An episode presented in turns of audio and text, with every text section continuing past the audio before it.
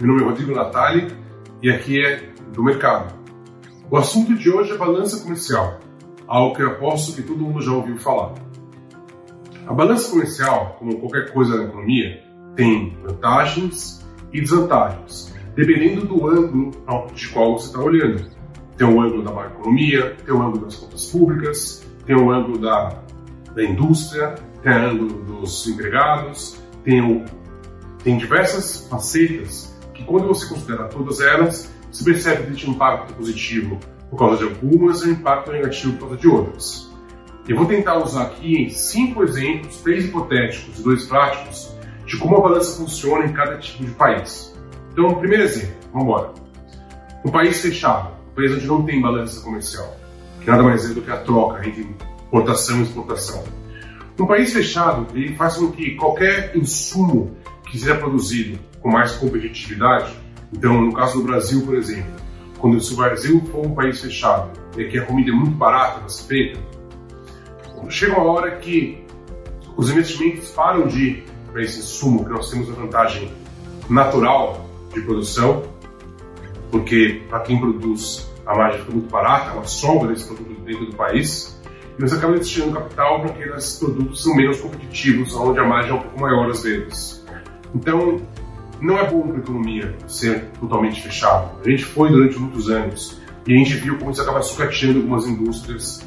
E se você botar no meio da equação o governo, o papel dele na hora de ajudar ou atrapalhar uma certa indústria, você vê o estrago que faz com que quem está perto do governo se beneficie. Segundo exemplo, um país que só importa. Um país que só importa é como se para ele parte da produção dele, do próprio país, estivesse fora do país.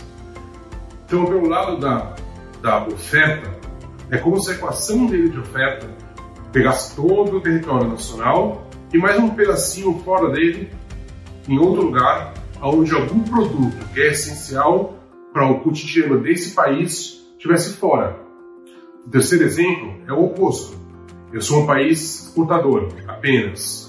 É como se uma parte da minha indústria não estivesse olhando para dentro do país. Ela está servindo outro país. Ela faz parte da economia de um outro lugar. Isso é bom? Por um lado é bom.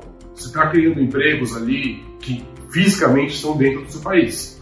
Mas a partir do momento que uma empresa começa a olhar para fora, ela começa a aprender mais de fora, ela está muito mais ligada à dinâmica do país para onde ela exporta, então, não mais importa se aqui dentro do país onde ela está a economia está indo mal ou está indo bem. Importa mais a economia do país que compra o produto dela está indo mal ou bem. Então, ela fica mais dependente do externo e mais focada no externo. E começa aos poucos se descolar cada vez mais da dinâmica interna no próprio país. Então, um exemplo muito comum uma exportadora bem sucedida, ela tende a tentar abrir depois plantas no próprio país para exportar mais, mas é muito comum para ela comprar plantas até em outros países para exportar para o país de onde, onde ela vende, porque ela entende tanto do negócio já que ela já começa já a olhar para fora, já começa a virar uma multinacional, ela deixa de ser apenas uma exportadora. Se pegar hoje em dia, a maior parte das exportadoras são acabam se tornando multinacionais. Quarto caso, o caso do, da relação entre os Estados Unidos e China. O que acontece entre os dois países, basicamente, é super complexo e se dá em vários níveis. Então, do lado da, dos Estados Unidos, uma parte gigante da produção de quase tudo é feita hoje em dia na China. Então, é como se um pedaço da produção, da, da oferta, estivesse fora dos Estados Unidos, mas está totalmente integrado à economia deles. Pelo lado da China, é o contrário é como se o mercado consumidor do que ela produz estivesse fora do país dela. Então os dois são completamente ligados, de uma forma que toda essa discussão que você ouve sobre do Trump no começo, agora do Biden, ah, a gente vai quebrar o relacionamento com a China, a gente vai botar tarifa, não interessa para ninguém. Porque qualquer mudança no meio dessa equação hoje em dia, que é praticamente ditada pelo, pelo setor privado e não pelo setor público, e por isso bem azeitada, se você colocar a mão no meio, você não sabe as consequências que isso vai ter, tanto para o seu setor produtor que está fora do país, quanto para os preços dentro do seu próprio país. Ou como isso pode afetar a dinâmica da própria indústria, que hoje em dia é tão interligada que você não tem como ter ideia de, do que poderia acontecer. É por isso que toda vez que começa um processo de discussão como esse, logo depois você vê que a indústria vai lá e reage, tanto de um lugar quanto de outro, e acaba se recuando. E por último, o Brasil. O Brasil é um país muito mais exportador do que importador. Isso tem sido uma coisa extremamente positiva para nós, porque o Brasil sempre teve um problema de solvência internacional e uma forma que a gente resolveu desde o começo para tentar garantir a nossa solvência foi justamente conseguir acumular reservas através da balança comercial, vendendo mais que comprando, recebendo mais dinheiro de fora do que pagando para fora. Isso é essencial. Mas fez com que a nossa indústria mudasse. Antigamente a gente só exportava.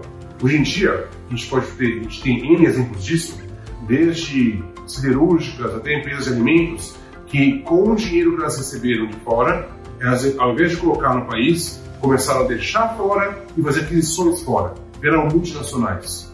Empresas de bebidas também. Então, é como se um pedaço da sua indústria estivesse descolando do país aos poucos. Então, o ponto final é esse. Tudo tem seu lado positivo, tudo tem seu lado negativo. O interessante é entender as duas lados da conversa para saber, quando está ouvindo a discussão, da onde vem cada argumento e saber contrapor por que cada pessoa está dizendo cada coisa. Isso torna a gente menos suscetível a propagandas e a movimentos de grupos de interesse que normalmente sempre estão próximos ao governo, tentando defender o seu lado da moeda.